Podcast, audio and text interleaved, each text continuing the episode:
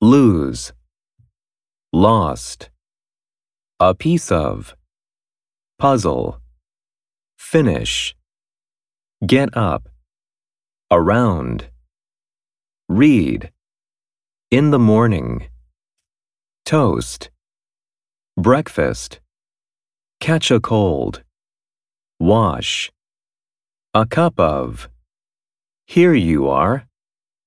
get up late, got up late,